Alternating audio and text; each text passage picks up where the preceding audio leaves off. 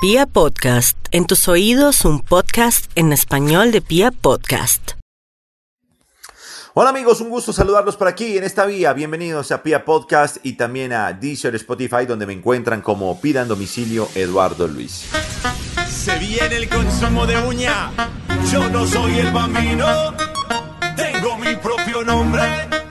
Yo soy Eduardo Luis, el que cuando relata redes rompe.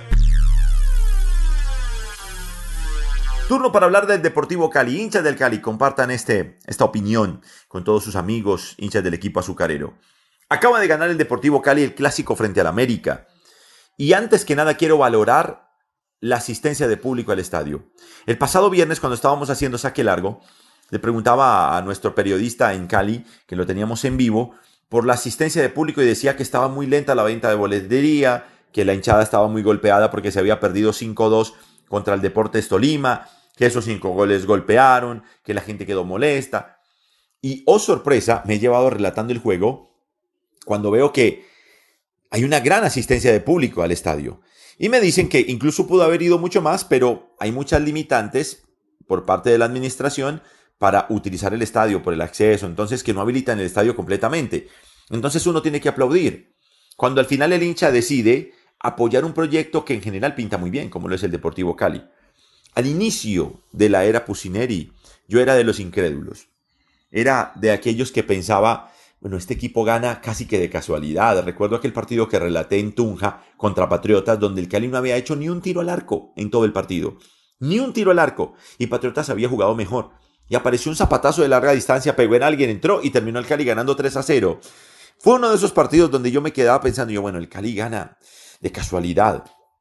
Bueno, muchachos, ya cuando un equipo gana tanto, cuando un equipo gana tanto no puede ser de casualidad. Y el Cali no es un equipo casual. El Deportivo Cali es un equipo causal. Hoy el Cali tiene un plan.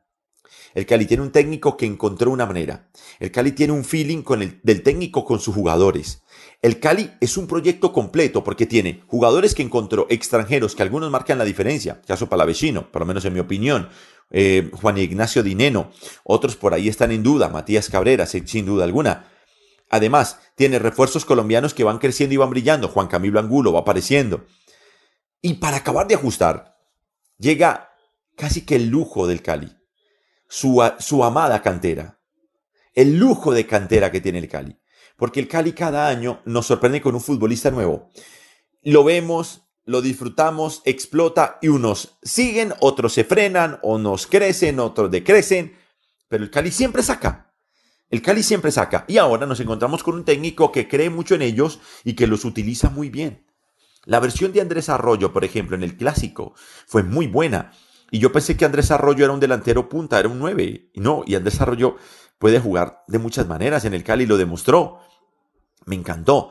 Lo de Deiber Caicedo, ¿de qué juega Deiber Caicedo? Cuando debutó, yo tuve la oportunidad también de relatar el, el debut de Caicedo en el Deportivo Cali.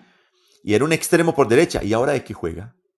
Casi que lo, utilizaba hasta veces de 10 y jugó por izquierda en el clásico y entró y él generó lo que fue ese golazo, el segundo gol del Deportivo Cali, donde él por izquierda arma toda la jugada supremamente bien administrada.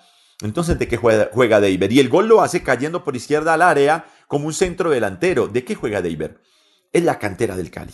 Entonces hoy el Cali está lleno de motivos para creer y el Cali está lleno de motivos para crecer. Notable lo del Deportivo Cali como como industria del fútbol hoy para Colombia. Saca jugadores, está dando resultados, ha tenido otras pies, pero las ha sabido superar porque después de perder 5 a 2 con el Tolima, feo, duro golpe, venir a ser el buen clásico que hacen y ganarlo es de una fortaleza mental de su técnico y jugadores para destacar.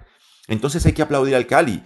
Y yo invito a que los hinchas del Cali sigan en esa credibilidad y hoy los aplaudo porque este podcast es más para aplaudirlos y motivarlos a que sigan así, porque este es un Cali para creerle creo que es el equipo más peligroso que tiene en este momento el fútbol colombiano, el Deportivo Cali. ¿Saben por qué? Porque el Cali cuando parece que no, sí. Y eso es muy peligroso. Se hace indescifrable este equipo. No sabes cómo te gana, pero te gana. Es muy complicado jugar contra el Deportivo Cali. La verdad es para valorar. Les mando un abrazo a todos los hinchas caleños, a todos los hinchas azucareros. Gracias a los que han valorado el relato que hice del clásico, ni más faltaba. Yo soy un apasionado por el gol. A mí me apasiona lo que hago. Más que los colores. No me importan los colores en realidad. Eh, me apasiona lo que hago y cuando un equipo juega bien y hace goles bonitos, a mí me emociona como relator. Paso con el Deportivo Cali en el clásico donde hubo tres golazos del equipo azucarero. Les mando un abrazo, compártanlo, descárganlo, compártanlo y les agradecería mucho si me siguen ahí en Pie Podcast, en Deezer o Spotify como Eduardo, eh, pidan domicilio Eduardo Luis. Abrazo gigante, hinchas azucareros. Va aplicando la máxima de la vida. Insistir, persistir y no desistir.